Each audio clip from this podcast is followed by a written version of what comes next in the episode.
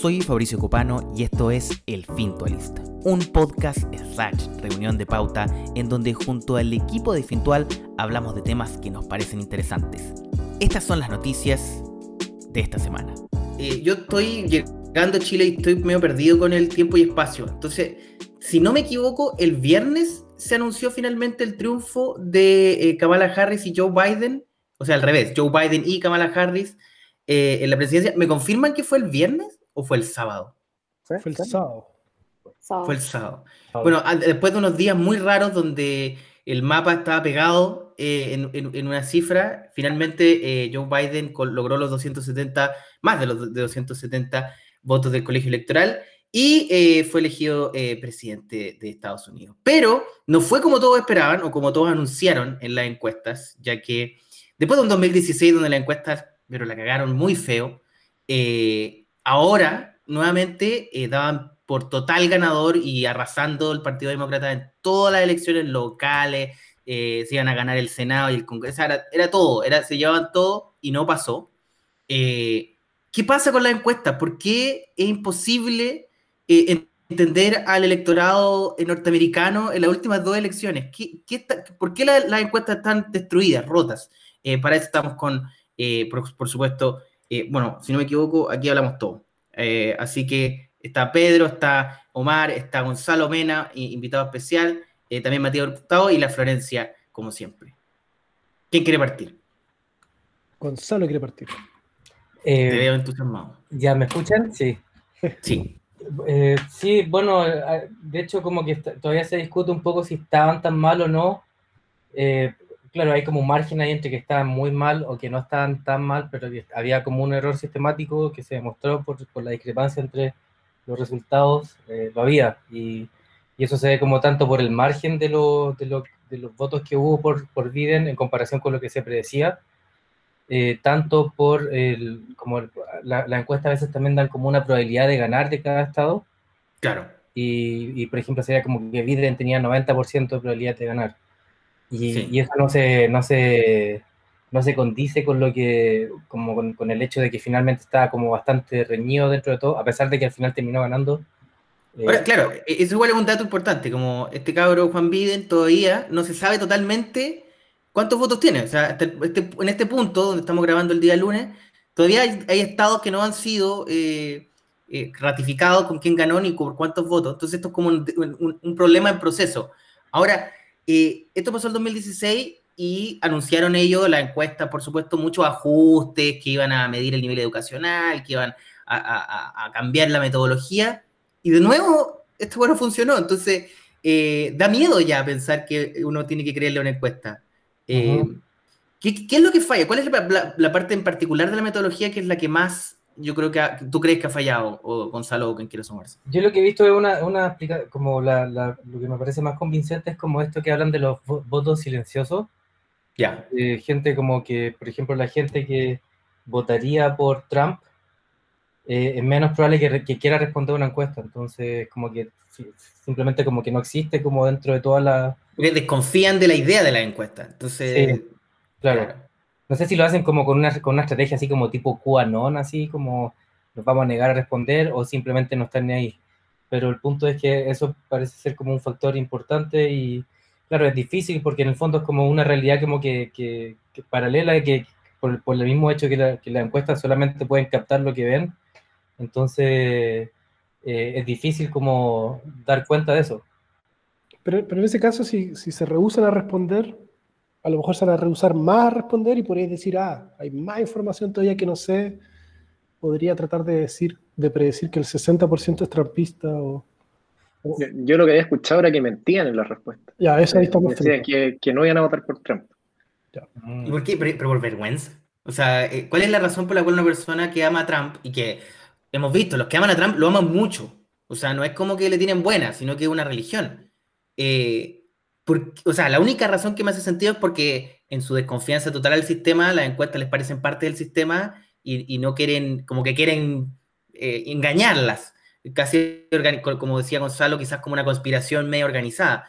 Pero el votante de Trump debería como decir, sí, voto por Trump y quiero que gane. O sea, no, ¿por qué tendría vergüenza en este punto? Entiendo la primera elección, pero en este punto Quizás más, Eh, conspiracional, quizás más conspiracional el votante de Trump y dice no digamos para que, para que parezca que no, y así se confían y les ganamos después. No sé, si Ahora, eso resultó al revés, porque la confianza estaba desde el otro lado. O sea, la confianza estaba más bien desde, el- desde los demócratas. Por eso, por Eh, eso, decirles, ah, hace- hacerles sentir a los demócratas que van a Ganaron. ganar.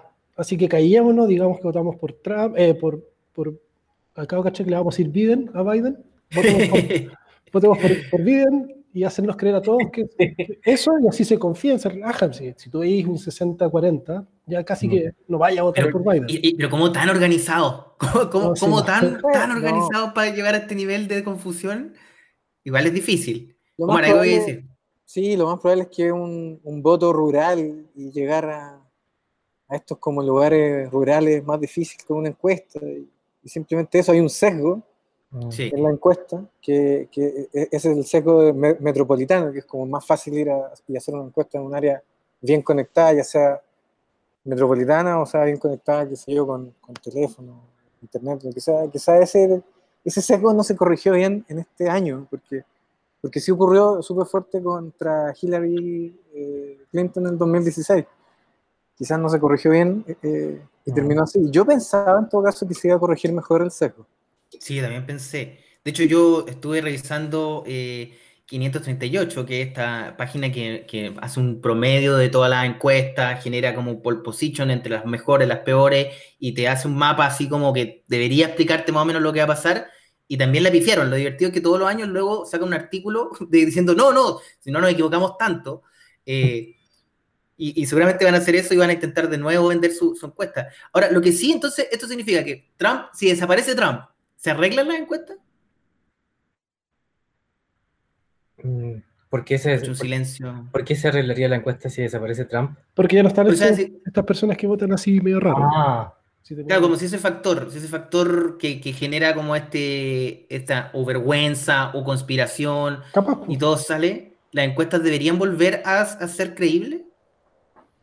No creo, porque tiene- yo creo que tiene más que ver como con el perfil como demográfico de los votantes que el candidato que, que- de turno. Oye, Sí. oye, oye, Gonzalo, y esto es una, un tema de que los sesgos, o sea, como, como es por estado. Mm. Eh, si esto fuese solo nacional y, y solo fuera votación popular, ¿las encuestas las chuntarían más? O sea, eh, por, por hacer compartimentado en 50 estados, los que sean, Mm.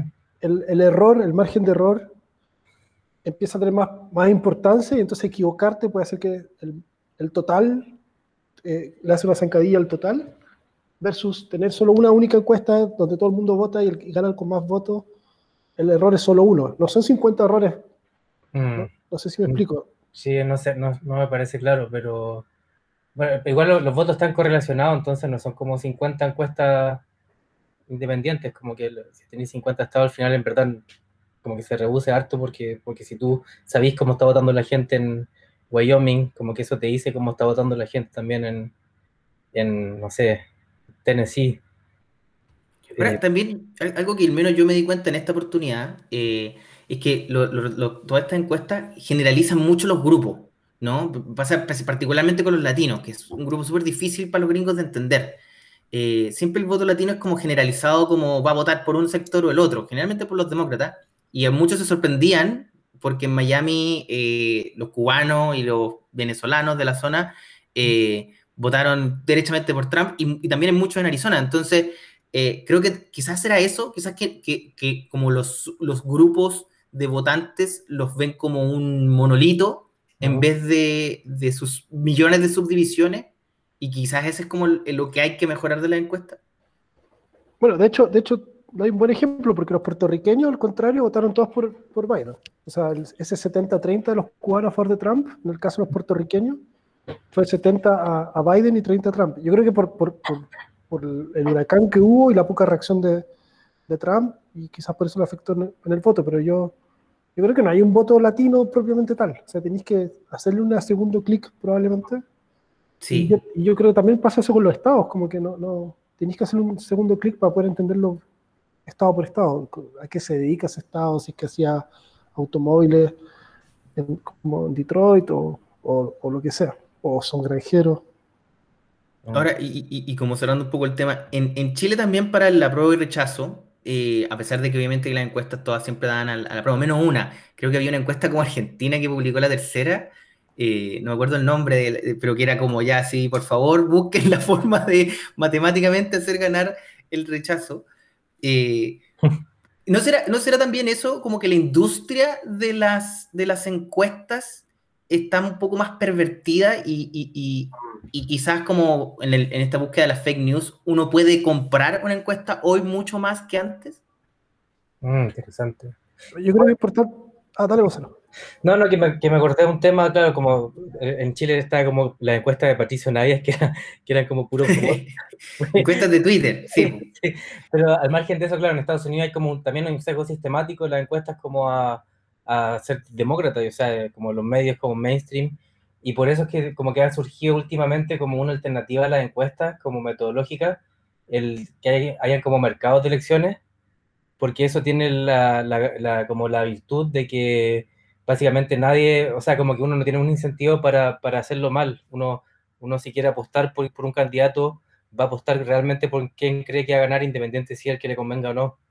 Entonces, por eso es que se han hecho populares estos mercados, pero eh, ahora como que la evaluación que están haciendo mostraba que en verdad no eran mejores que la, que la encuesta tampoco. Entonces, también hay un tema ahí de, de qué, qué tan eficientes son los mercados y que en, en general como que los mercados pueden no ser la mejor alternativa y, pero es una, como un, una tecnología emergente como para predecir el resultado del, mercado. Nosotros, miramos esa encuesta, la de Polymarket, que es como apuesta y en función y con plata y ganáis si es que la chuntáis a lo que, a lo que estáis apostando. Y la, y la encuesta que mencionaba Fabricio se llama Numen. Creo que es importante decirlo porque. Sí. La, y la, tiró harto el Mercurio y, la, y es bien Barça. O sea, yo creo que, que es como. No sé, no sé, encuentro un poco, un poco manipulación de la información casi a nivel delictivo. O sea, es que muy difícil, era muy difícil lograr, lograr ese, ese, número, o sea, había que hacer una muestra demasiado dirigida.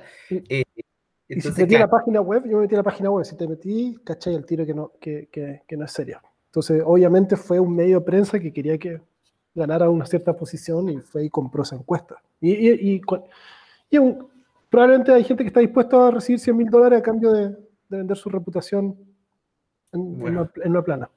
Como con más desconfianza aún, eh, porque ya ni siquiera la encuesta, así que no voy a confiar en ninguna Lo que sí. pero yo tengo una pregunta, sorry, es que antes de cerrar el tema, lo que pasa es que yo leí una entrevista a Nate Silver, que es este estadístico que hizo 538 y que también hace análisis de estadístico de deporte y de las elecciones, para los que no lo conocen, y él explicaba que que había una duda de que si, si no hubiera habido coronavirus, que es otro como mundo donde hay, hubo problemas con los datos, como de, de, no saber leer bien los datos y hacer el análisis y poder como recolectarlo em, de manera adecuada, si que no había habido coronavirus, no habría habido em, e, esta como diferencia tan grande en las encuestas, que hubiera sido mucho más estrecho y que antes tipo mayo y abril eh, Trump aparecía mucho más como querido por el público, eh, o sea, por la gente que antes había votado por él, digamos. Eh, nada, y quería saber qué, qué, opináis de eso, Gonzalo, y, y, si ustedes, como ustedes que son estadísticos profesionales desde su disciplina, encuentran que las estadísticas y las elecciones no van de la mano, o qué mejoras de herramientas a nivel metodológico ven. Sí, que, o sea, tú dices como que Nate Silver está dando como una explicación como a posteriori, así como es que si no hubiese sido, habido coronavirus, hubiese sido mejor. O sea, él o sea, él mencionaba que el coronavirus había, como que las personas están preguntando cómo le habría ido a Trump si no hubiera habido coronavirus y piensan que quizás hubiese ganado y que de hecho ah. las encuestas, las respuestas eran diferentes. Mm. Em, y, nada, por otro lado, ¿qué opináis tú al final de, de, de, de las estadísticas como, como, un método de elecciones? De que se haya llevado también la manera de hacerlo del deporte a la política, como qué opinan desde, desde la disciplina.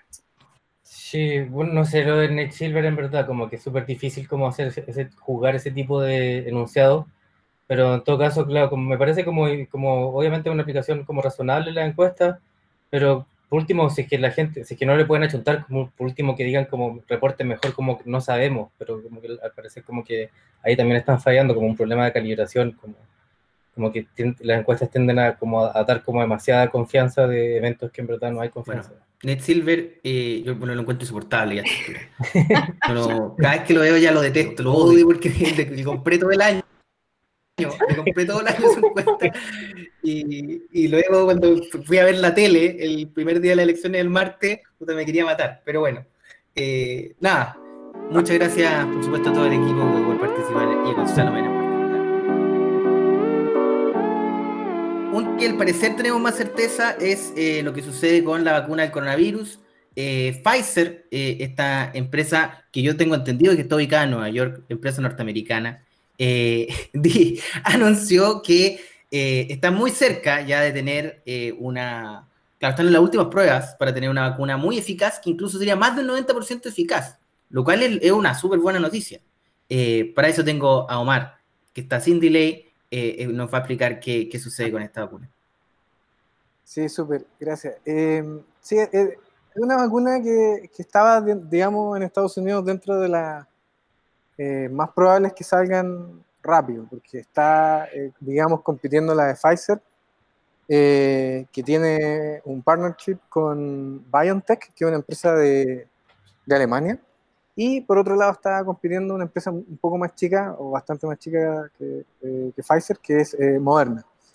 Ahora, la gran gracia y la gran noticia que salió es que hace, hace, hace varias semanas que no salía una muy buena noticia de, de vacuna. Y hoy día fue una muy buena, que es que eh, al parecer en los estudios preliminares de la fase 3, que es la última fase para que acepten esta vacuna, los resultados mostraron que eh, más del 90% de los que se vacunan tienen menores casos de síntomas de COVID que los que reciben la vacuna eh, placebo, o sea, esta, esta, vacuna que básicamente debe ser eh, suero o algo así. yogur, claro. Yogur.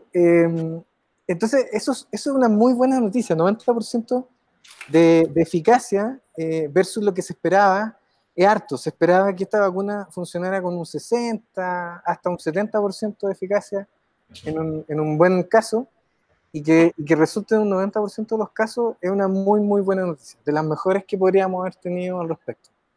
Ahora, no es que esté todo súper bueno y esté súper claro, porque todavía falta saber si, por ejemplo, eh, el 10% restante que no tuvo síntomas, eh, no tiene síntomas muy graves, eh, muy, que lo hacen, qué sé yo, igual terminar en, en, emergencias, por ejemplo, o algo así, o, internado con oxígeno, qué sé yo.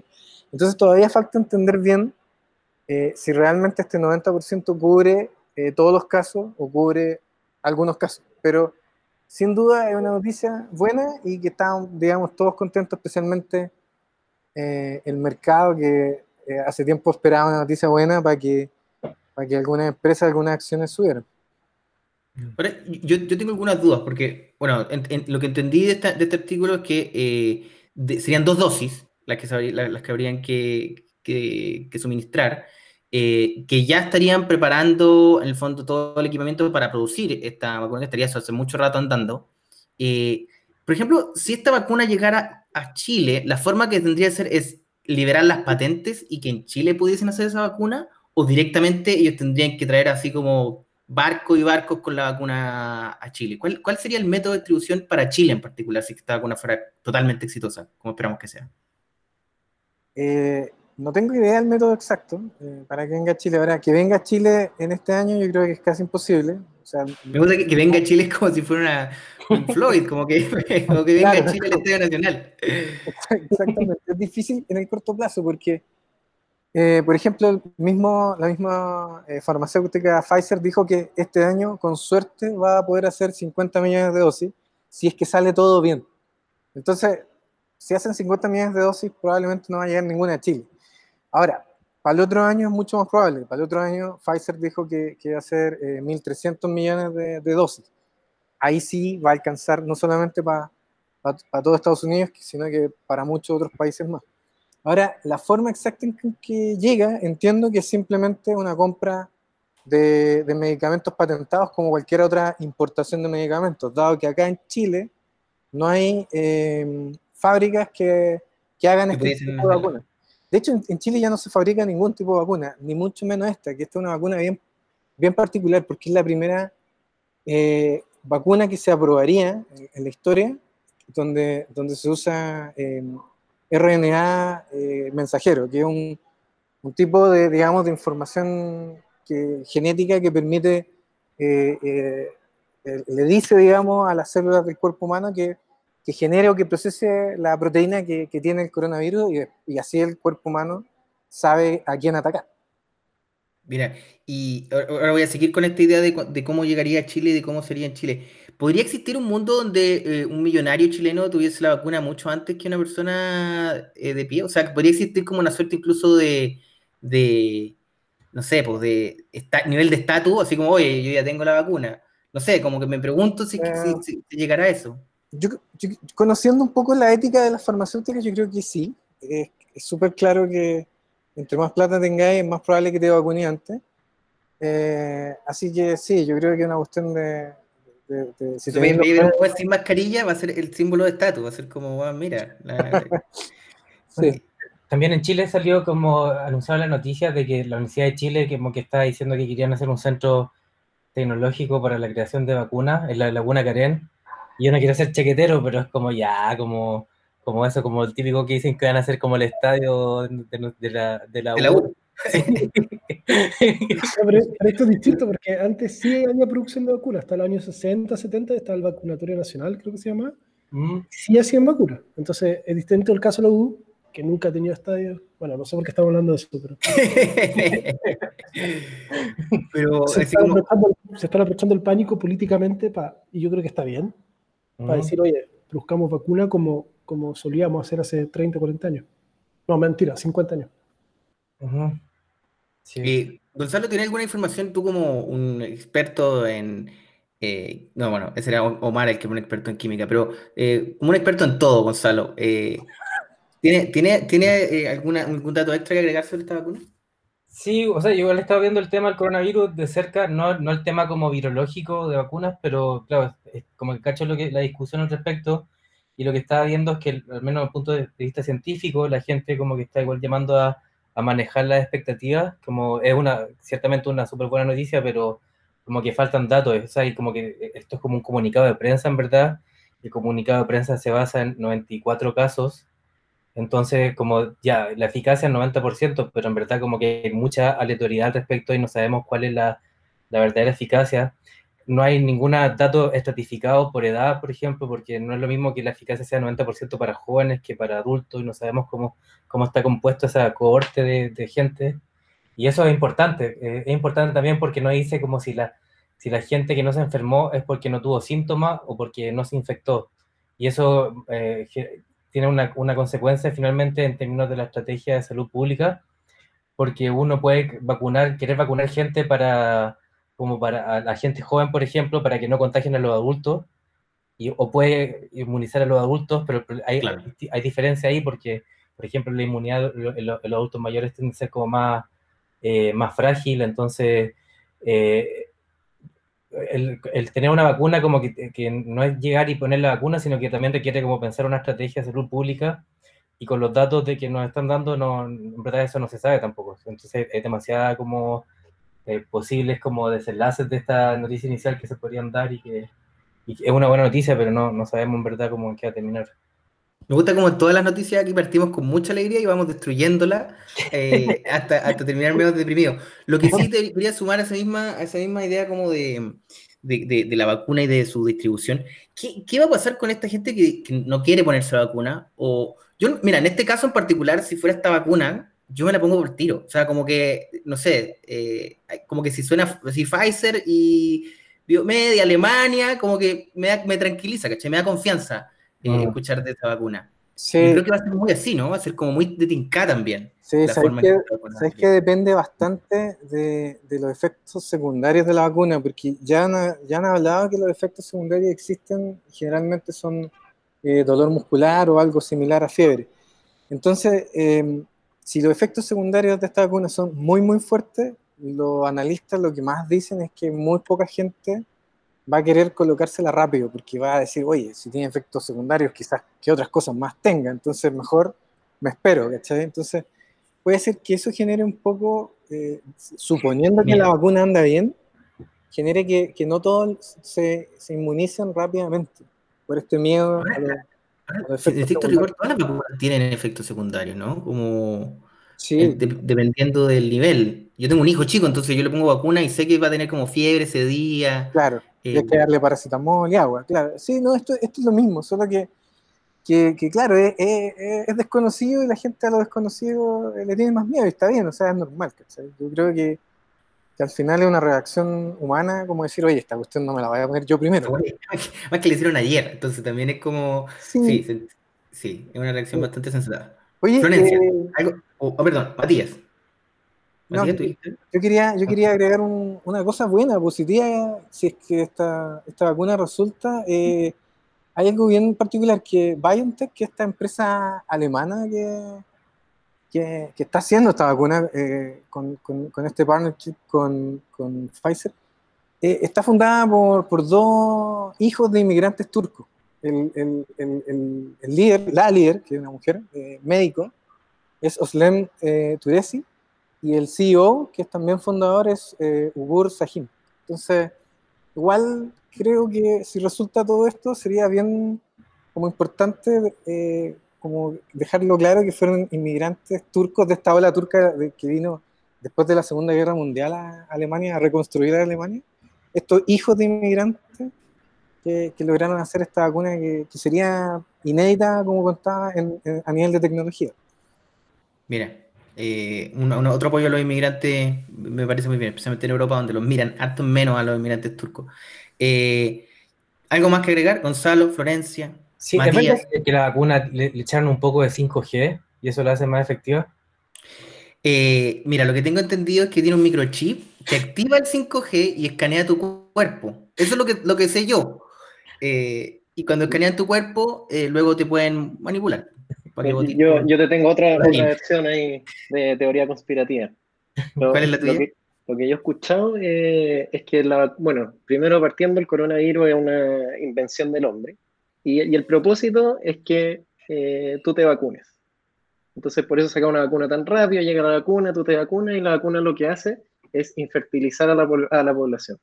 Entonces, todo esto es un complot para reducir la población mundial. ¿Y lo malo? ¿Y cuál es lo malo? ¿Cuál es la parte negativa de, de esta conspiración? Que se, supone, ¿no? Eh, Tengo una, duda, ¿qué pasa si Pfizer falla? Como dice Gonzalo, ¿qué pasa si estamos siendo muy optimistas y, claro, eran 90 casos y eran justo como cuando los preuniversitarios becan a los niños promedio 7 para que, ¿cachai? Eran como casos ideales que se iban a mejorar con la vacuna y en la vida real no funcionan. ¿Qué pasa con ¿Cómo quedan estas dos empresas eh, públicamente o, hay algún, alguien los puede mandar? O... Bueno, yo creo que por eso es importante como que, y, los científicos están pidiendo como que lideren los datos para como independientemente poder eh, eh, escrutinar, escrutinizar la, cómo están funcionando las vacunas, porque si no funcionan va a ser como al final como una crisis de credibilidad de las vacunas y, como que, claro, la gente antivacuna va a tener razones para decir que no, tienen, que no funcionan. Entonces uno no quiere eso tampoco, si las vacunas como que han sido como una herramienta súper eficaz y útil en general cuando se han usado bien. Entonces, no sé qué pasaría, pero, pero por eso es importante como saber bien lo que están haciendo, dónde están fallando. Y eso no lo está haciendo Pfizer hoy, hoy día porque no está liberando los datos, pero ojalá lo haga en el futuro, pronto. Bueno, hacemos un llamado a Pfizer, si que está escuchando este podcast, a liberar los datos, Gonzalo Mena lo exige, eh, va a estar encadenado hoy día eh, a la sucursal de Pfizer ubicada en Quinta Normal. Así que eh, muchas gracias, Gonzalo, y, muchas gracias, Omar. Completo. Eh, el tema del hidrógeno verde energética de Chile, para eso estamos con Matías. se me cayeron como todas las cámaras al mismo tiempo. Matías, ¿estás por ahí? Sí, sí, te, te escuchamos bien. mira, la, idea es claro, lo que tú dijiste, una, una apuesta energética de Chile pero bien a largo plazo. Eh, la idea es convertir a Chile hacia el año 2050 eh, en una potencia en, producción y exportación de hidrógeno verde. Eh, ¿Y cuál es la gracia de esto?